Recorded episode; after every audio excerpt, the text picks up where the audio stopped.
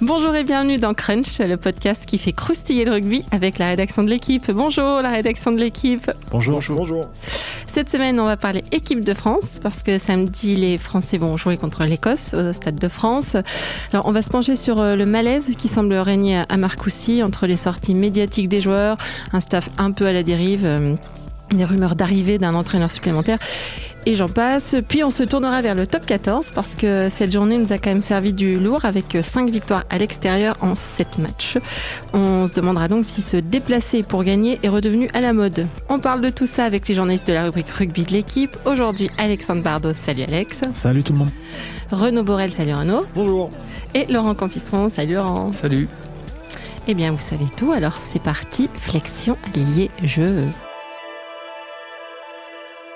Alors, il y a grosse ambiance en équipe de France. Hein. Vu les résultats, on se doutait que ça devait pas être soirée mousse tous les soirs dans le de Marc aussi. On a bien compris que le fameux « on est une bande de deux copings », ça marche quand même beaucoup mieux quand ça gagne. Mais là, l'atmosphère a l'air particulièrement chargée. Hein. La, la Saint-Valentin a beau être passée par là, la lune de miel avec le nouveau sélectionneur est terminée. Presque, ils regretteraient leur ex, euh, dis donc, euh, les joueurs.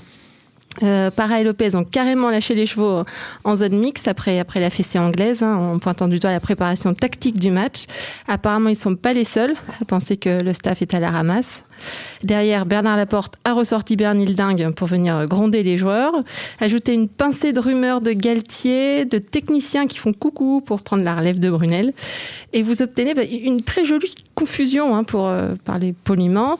Renaud, toi qui, suis l'équipe de France, tu sens qu'il y a clairement un malaise, hein, je crois.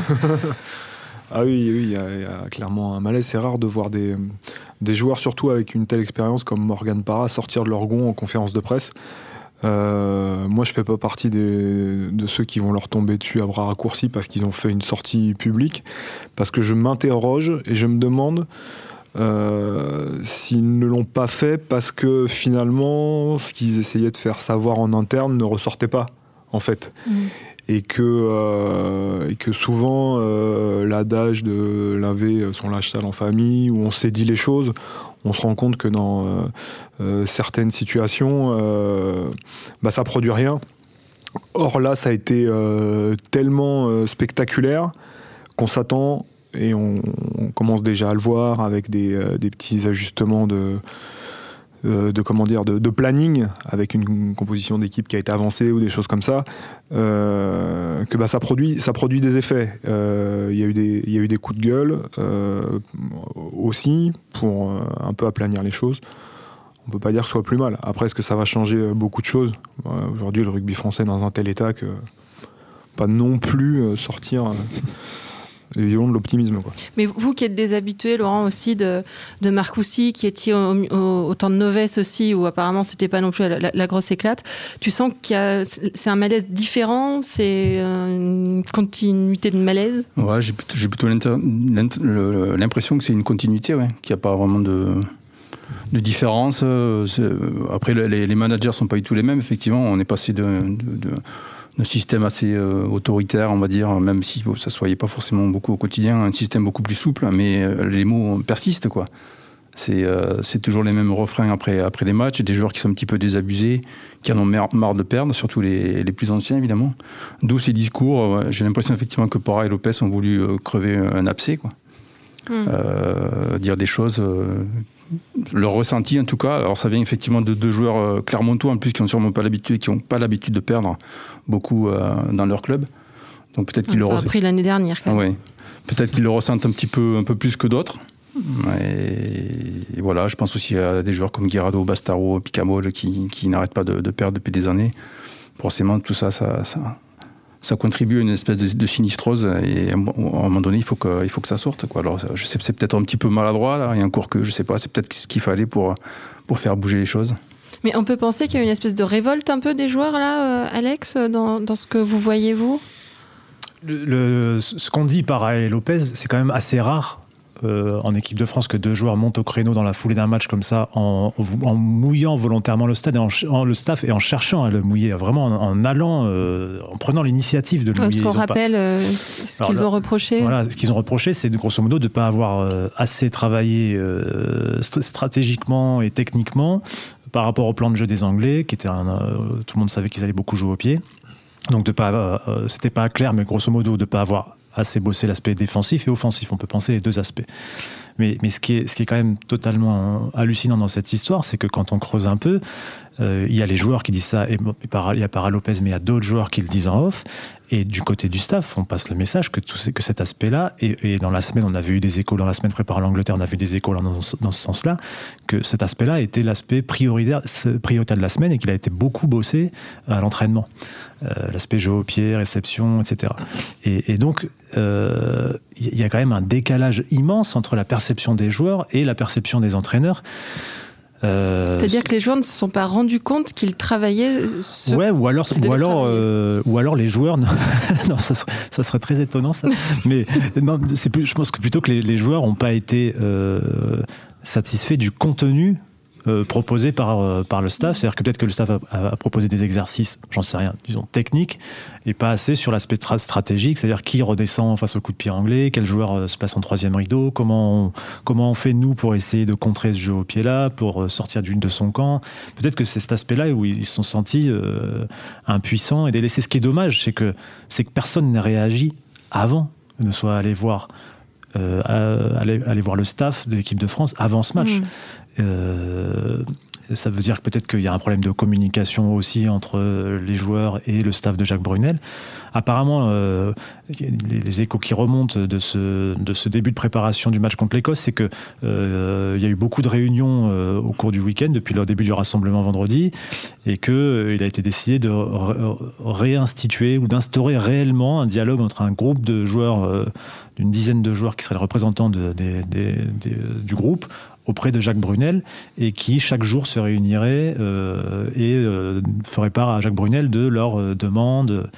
Et c'est de là que vient notamment, c'est ce en tout cas ce que dit le staff de l'équipe de France aujourd'hui, c'est de là que vient l'initiative d'avancer de, 48 heures la composition d'équipe, puisqu'elle devait être donnée jeudi et elle sera donnée mardi. D'accord.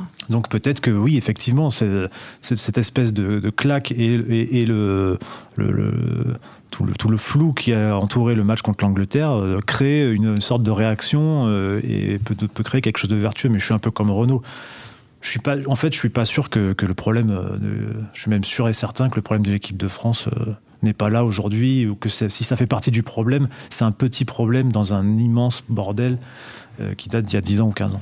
Surtout que hum, cette, euh, cette complainte des joueurs de ne pas travailler suffisamment, elle avait déjà existé en novembre en fait. Mm. Certains euh, s'étaient fait écho. La semaine des Fidji. Oui, notamment, mais ça datait de tout le stage de novembre. Ils trouvaient qu'ils travaillaient pas assez. Après, j'imagine que pour les entraîneurs, hein, même si c'est leur métier hein, quand même, hein, mais placer le curseur euh, du niveau d'entraînement pour pas taper dans des niveaux de fatigue trop élevés, mais en même temps euh, passer suffisamment de temps sur le terrain pour que tout soit bien assimilé euh, avant des matchs internationaux. Bon, bah voilà, c'est c'est difficile et, et c'est là que peut-être le manque d'expérience de ce staff se fait, se fait, se fait ressentir. Euh, donc, euh, donc en fait, on découvre rien sur, euh, sur les, déclarations sur le fait que les journées sont longues à Marcoussis, mais pas suffisamment pleines de travail en fait. Et à, un moment, ça pèse autant sur le moral que sur, le, que sur la qualité, la, qualité qu'on voit le week-end. Et c'est pour ça qu'ils ont des cours de réseaux sociaux. C'est pour ça qu'ils ont des cours de réseaux sociaux.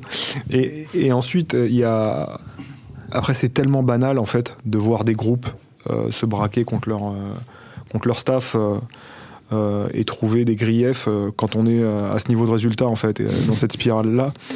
que quand on est de l'extérieur, c'est aussi très difficile de faire la part des choses entre ce qui est de la responsabilité du staff et ce qui est de la de comment dire de l'ouverture de parapluie du, mm. des, joueurs, eux-mêmes. Parce que mm. pareil Lopez, par exemple, n'ont pas été bons dans la réalisation de ce qu'ils ont fait euh, à, à, Twickenham il y a, il 10 jours. Oui, j'ai regardé ça. J'attends avec, euh, avec inquiétude mon entretien de fin d'année avec vous, hein, parce que vous leur avez mis deux contre l'Angleterre et quatre contre le Pays de Galles. Tout à Donc euh, je préfère vous avoir comme copain de podcast plutôt que, que, comme prof. Hein. Justement, ils en ont peut-être marre de prendre les deux, des trois dans l'équipe. Donc du coup, c'est une manière de, de, mettre le staff par rapport à ses responsabilités, de l'ouvrir aujourd'hui, dire voilà, ok, on est nul, on n'est pas bon, mais c'est peut-être parce que le système n'est pas adapté à, notre jeu. Peut-être qu'on ne nous fait pas bosser assez les, les, secteurs qui sont aujourd'hui les plus importants dans, le rugby, notamment le, jeu au pied offensif ou, des, défensifs d'ailleurs aussi. On entend beaucoup, ils, ont ils ont balancé dans la presse, ils ont trahi le groupe, on, entend beaucoup, on entend ça. Mais il vaut mieux qu'ils le fassent maintenant ou il vaut mieux qu'il le fasse euh, une fois que euh, tout aura explosé euh, au Japon. dans, un, livre, six mois après. Mais pourquoi même, même, pas dans un. Mais non, mais dans le scénario catastrophe où, où, où l'équipe de France quitte prématurément la Coupe du Monde au Japon, où là, ça va être la nuit des longs couteaux. on va plein de choses vont être exhumées. Euh, ça va être de la faute d'un tel. Je crois que je, je, crois que je crois que je crois que c'est constructif de l'avoir fait maintenant en fait. Alors euh, ça plaira, plaira pas forcément à tout le monde, surtout euh, quand on est attentif comme ça à la communication, comme les 7 fédés, mais mais enfin à l'image. mais en tout cas, c'est plus utile et plus courageux que de le faire une fois que c'est trop tard. Hmm. Ils ont été repris. Juste pour, je pense qu'effectivement, c'est bien qu'il l'ait fait maintenant, mais si on se met à la place du staff de l'équipe de France, euh, je pense que le staff de l'équipe de France aurait préféré que ça se fasse en interne. Ah oui, bien sûr. Et que, et que ça ne sorte pas euh, tout de suite euh, après le match, en plus de la part d'un joueur de 31 ans qu'ils avaient responsabilisé, qui était, qui était clairement présenté comme le vice-capitaine de, de, derrière Guillaume Guerrado. Donc voilà, on peut. On peut Bastaro? Si, mais après, ça a changé parce que Mathieu Bastaro, après, il est sorti, après, il est revenu, mais entre-temps, il a un peu dégradé. Puis, Et donc, voilà. Euh, non, mais euh, on, peut comprendre que le staff de l'équipe de France euh, ait un peu été, halluciné. Je pense que si on se met à leur place, voir un joueur qui fait cette sortie dans la presse sans avoir évoqué ce sujet-là, ni dans la semaine, ni apparemment dans l'après-match, dans, dans l'immédiat après-match, c'est voilà, ça, pose des questions d'équilibre de groupe, d'équilibre de, ça pose des questions d'autorité, de cohésion, d'état d'esprit. C'est presque étonnant de le retrouver dans le, dans le groupe même, dans les 31. Ben, euh, oui, quelque part. Quelque part, oui. Et la rumeur euh, Galtier, euh, Laurent C'est bah, un serpent de mer, quoi.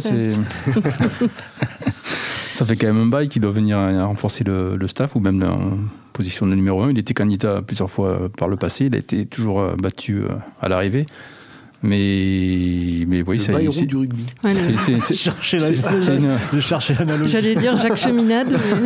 ah, carrément. c'est une possibilité, même s'il n'y a pas de, de, contact direct, je pense, pour le moment. Mais apparemment, la balle est dans le camp du sélectionneur, euh, Jacques Brunel, donc on verra bien ce qui se passe dans les... Donc là, en fait, c'est Jacques Brunel qui va dire si oui ou non il est suffisamment mauvais pour prendre quelqu'un d'autre en résumé. C'est ce qu'on lui met entre les mains, non? Ouais, en tout cas, c'est comme ça que c'est présenté. D'ailleurs, c'est vraiment... Euh, ah, dans l'amateurisme. Euh, ouais, ouais.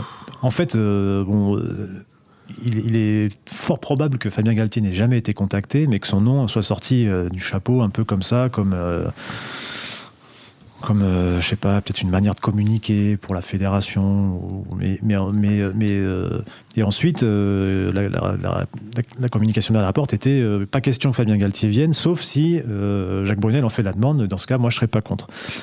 Mais enfin, c'est quand même mettre la balle dans le camp de Jacques Brunel, euh, dans une période, dans un moment où il euh, n'y bah, a, pas, a pas forcément besoin, euh, dans l'immédiat, là, de, de, montrer que ça tiraille de partout, que, y compris au sein du staff, il pourrait y avoir des désaccords.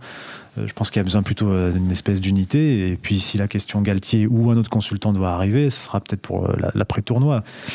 mais, mais, voilà, c'est en tout cas, c'est très c'est plus perturbant que euh, potentiellement perturbant qu'autre chose cette histoire, hmm. puisque euh, sur le fond, euh, d'après ce qu'on sait, il n'y a pas forcément eu de contact aujourd'hui, une prise de contact.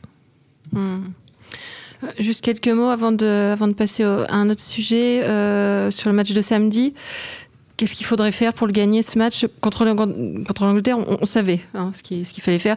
Du coup, bon, on l'a pas fait. Euh, est-ce qu'on sait aussi clairement à quoi s'attendre euh, contre l'Écosse euh?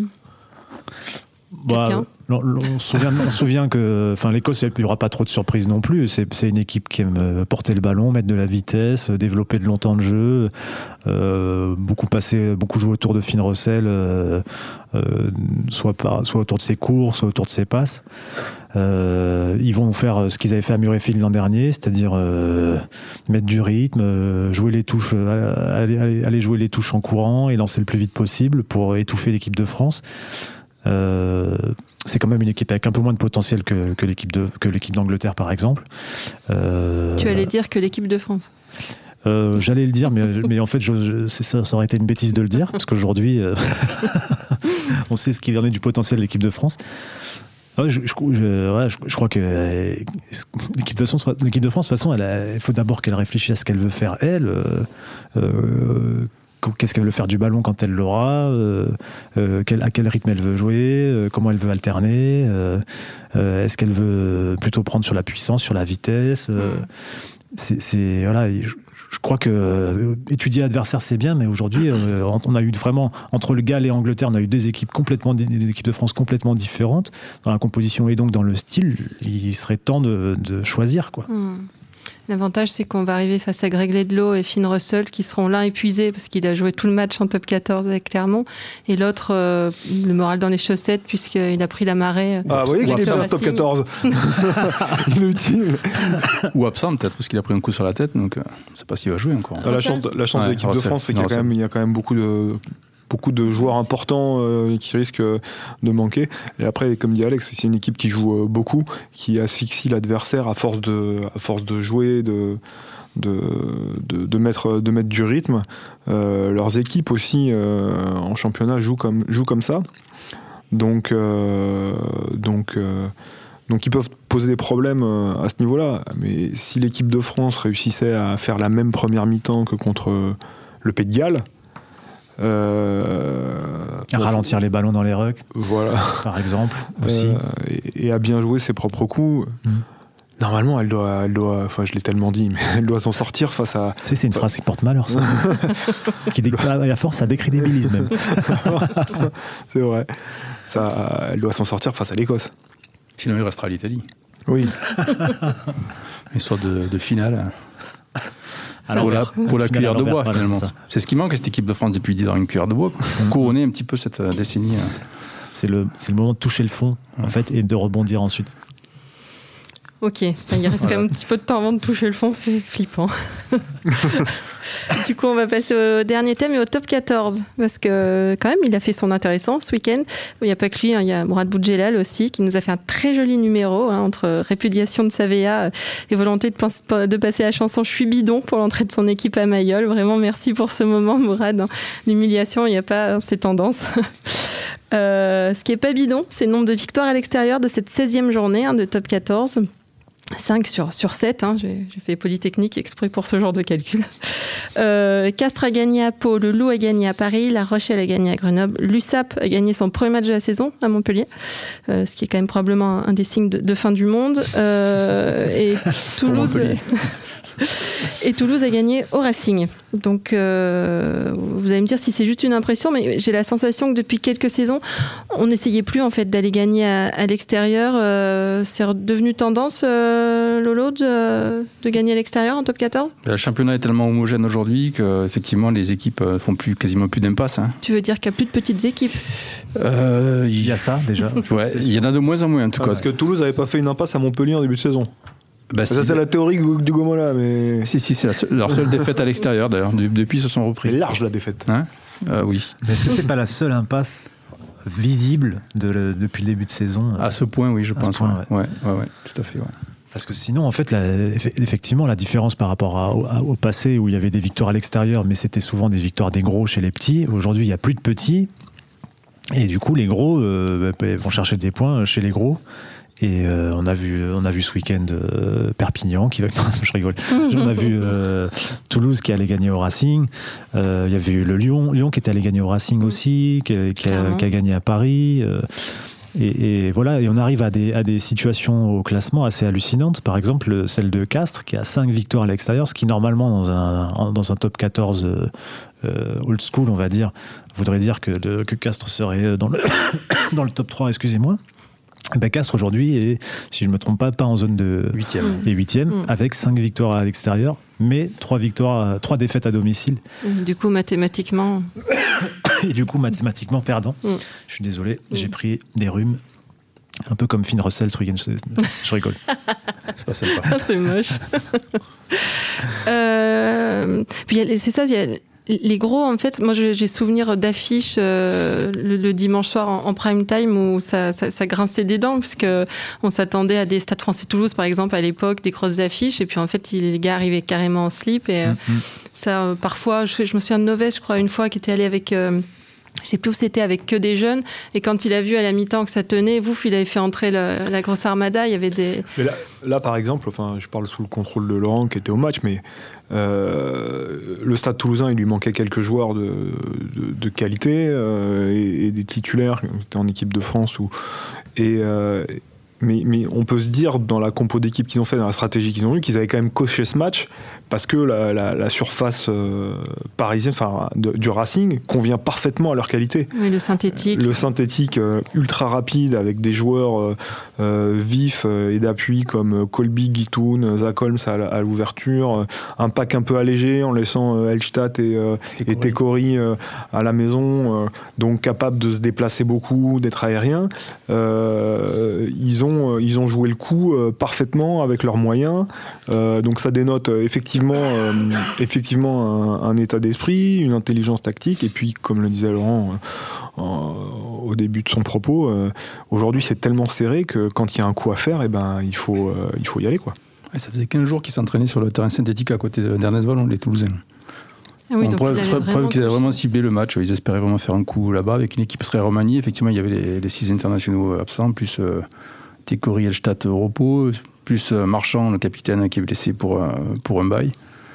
Voilà, mais alors effectivement, euh, pour rebondir ce que tu disais tout à l'heure, à une époque, il y avait une espèce de gentleman agreement.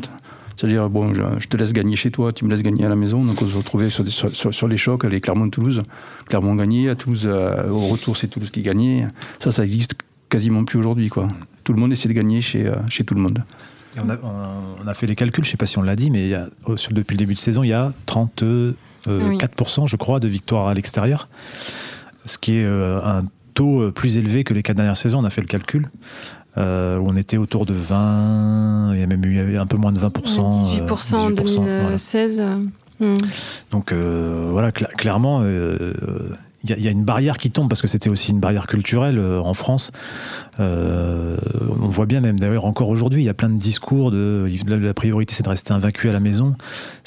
Aujourd'hui, euh, cette, cette priorité de début de saison, elle peut sauter dès la première journée ou la deuxième journée, y compris pour des gros. Et, on se rend, et, du coup, bah, on bascule vers autre chose et tout le monde essaie d'aller gagner partout. Euh. Il y a aussi Et- des, des, des, des coachs qui ont- étrangers qui ont cette mentalité-là. Je pense à une doute. Kemeyer au Stade français qui Mm. est arrivé, il dit Mais je comprends pas pourquoi vous vous essayez pas de, de jouer, Mm.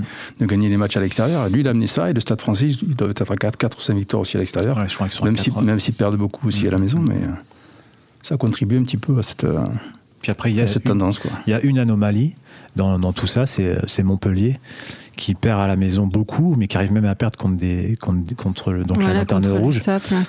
Et là, euh, là, on touche au, côté un peu euh, irrationnel de la saison de, Montpellier, même s'il y a sans doute de très bonnes raisons, euh, je dis rationnelles, mais tout ça, tout ça a sans doute des racines assez profondes parce que c'est la situation de Montpellier aujourd'hui.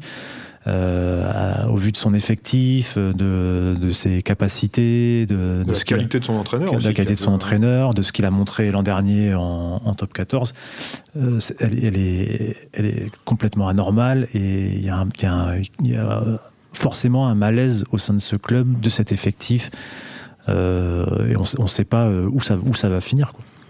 Mais on sait ce qui se passe un peu là-bas ou pas du tout? Euh, c'est assez. euh, en tout cas, l'impression que ça donne, c'est qu'il y a, il y a une, euh, une dynamique euh, cassée, une ambiance négative. Qui pas vraiment depuis, la finale, euh, depuis la finale, mais peut-être qui même qui date d'avant. Et, et aujourd'hui, euh, il n'y a pas de lion dans cette équipe. Quoi. C'est, il, dit souvent, on n'arrête pas de faire des réunions, euh, mais ça donne rien sur le terrain. Ben, ça, Ça veut dire qu'en termes de, dynamique de groupe, aujourd'hui, il ne se passe pas grand-chose. Hmm.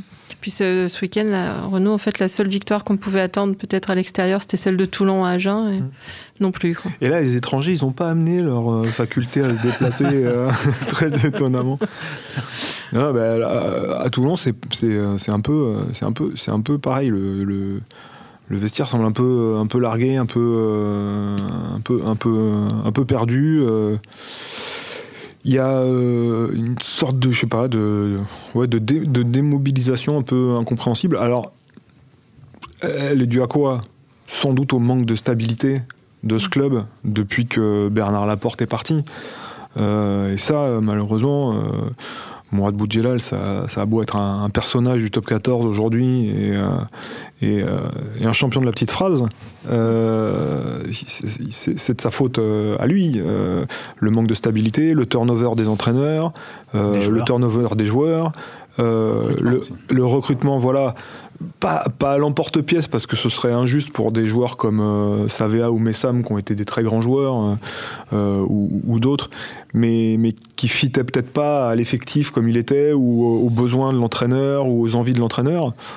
Euh, et, forcément, quand on impose des joueurs à un entraîneur qui a envie de jouer d'une certaine manière ou qui a envie de certains profils euh, psy peut-être psychologiques, de, bah, on, se retrouve avec euh, voilà une espèce de gloubi boulbaga d'équipe dont on n'arrive pas à, se démerder quoi. Parce que il faut dire que par exemple sur Savea, il a une sortie assez assez dure et violente, et, hein. violente. Je pense que pour le joueur, c'est il a dû prendre ça en pleine bille, même s'il a, il a ses responsabilités dans tout ça. Il dit, pardon, il dit qu'il n'est plus la bienvenue, plus, le bienvenu à RCT en fait. Il veut faire un test ADN. Euh, c'est pas le bon qu'on lui a échangé. Mais, mais quelque part, euh, c'est dans la lignée de ce que Julian Savea a produit euh, depuis deux saisons. Il n'y a, a, pas grand monde finalement qui est surpris.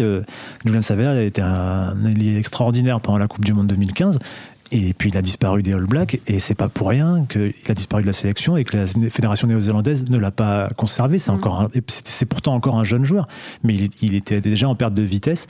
Et, plus, à, plus, plus au même niveau, ni, ni de vitesse, ni, euh, ni de poids. Et donc, euh, Julien Savert est peut-être mauvais, mais c'est aussi le fruit d'un mauvais recrutement. Après, vu qu'il a, il, a fait ce pari plusieurs reprises, euh, Morad Boudjelal, d'aller chercher des gars qui étaient en, un, peu, un peu down, un peu dans, le creux de la vague, et ça a marché parfois, donc euh, peut-être il s'est dit, euh, voilà, il se dit c'est la bonne, c'est la bonne recette. Ouais, mais c'était pas le même profil de, de joueur quand, quand, quand, vous allez. son plus gros pari, ça a été Johnny Wilkinson. Alors Johnny Wilkinson, vous faites un pari avec la médecine, mais vous faites pas un pari avec euh, l'éthique de, travail, la mentalité, du joueur, et surtout euh, le poste qu'il occupait, éminemment euh, stratégique, le fait qu'il soit buteur. Vous saviez que si vous récupériez un Johnny Wilkinson sur ses deux jambes, euh, vous aviez un facteur pour faire euh, gagner, euh, gagner vos matchs. un Julian Savé en, force, en forme, pardon, c'est un, un, facteur pour vous faire marquer des essais. Mm. mais c'est pas, il va pas vous, il va pas redresser votre équipe et, et vous amener vous ce dont vous aviez besoin. La raison pour laquelle il jouait plus avec la, la Nouvelle-Zélande, c'est qu'il était plus à au même niveau physique. Et voilà, il, donc, ça voulait dire qu'il était. Euh, c'est pas, pas Johnny Wilkinson en termes d'éthique de travail, euh, de, Smith. de régime, ou Juan mm. Smith. Puis bon, dans, dans tous les paris de Mourad Boudjel, il y en a des, des, réussis et sacrément réussis, mais il y a, aussi beaucoup d'échecs, et celui-là, c'est en est un, et puis, un de plus pour l'instant. Il, a perdu un nombre de joueurs l'an dernier. Euh, euh, Semir Adradra qui, était la star du 13 qui a été monstrueux, Chris Ashton meilleur marqueur euh, du top 14 qui est rentré, euh, qui est rentré à la maison, euh, il y en a un troisième, ah, j'ai oublié, il y avait du monde l'an dernier. Ouais, il y avait du monde. Ouais, Vermeulen. Euh, euh, voilà. Euh, Johan Vermeulen. Johan Vermeulen qui était, qui était, qui était, qui était capitaine, qui, qui, qui, rejoue pour les Springboks. Enfin, vraiment, du, il, a perdu du, du, du, très très lourd qu'il n'a pas, qu'il a pas compensé par la, même, la même qualité. Quoi. Et on salue Elvis Vermeulen. on, parlait de management avec l'équipe de France. Le management un peu de, de Mourad Boudjela, Laurent, ben, ça moi, peut. Moi, on en parlait tout à l'heure, mais je serais curieux de savoir ce que Patrice Colazo a, a pensé de la sortie de Mourad Boudjelal parce que c'est C'est lui quand même qui manage les joueurs au quotidien. Ça doit pas être évident de récupérer des joueurs après une sortie pareille. Surtout qu'il Vélo, pas ça, en euh, général. hein euh, Patrice Colazo, Il il, aime aime pas du tout ça, un ouais. con- Ouais. certain contrôle sur euh, à la fois la communication et sur ses joueurs. sur ses joueurs quoi. Il n'aime pas que quelqu'un s'immisce. Est-ce que tu disais Bélo il a, il a pris aussi Ah, il, a pris, il a pris une charge, ouais. Il Ouais. disait qu'il qu'il comprenait pourquoi il n'était pas titulaire en équipe de France, notamment. C'est vrai qu'il n'a pas fait un grand match, mais En fait, en fait le, le- le problème du- de- des sorties de Boudjelal, c'est le caractère vexatoire des, euh, des sorties. Pas tant qu'il euh, qu'il- qu'il- qu'il apostrophe des joueurs en public, parce que personnellement, je pense que, ça, que parfois ça, ça pourrait euh, secouer, euh, secouer, secouer certains euh, sans rentrer dans une intimité non plus du vestiaire, parce que on sait à quel point ça tient au cœur du milieu, mais, mais en tout cas, parfois des, des, des- managers gagneraient à être un peu plus explicites sur les, défaillances de leur équipe en l'expliquant par les performances d'un tel ou le comportement d'un tel.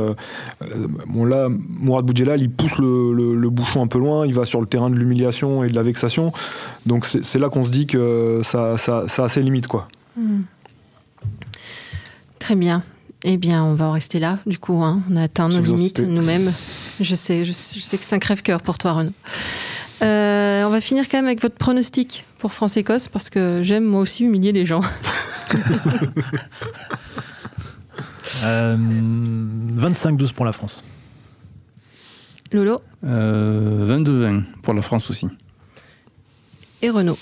Euh, euh, 30-18 pour la France.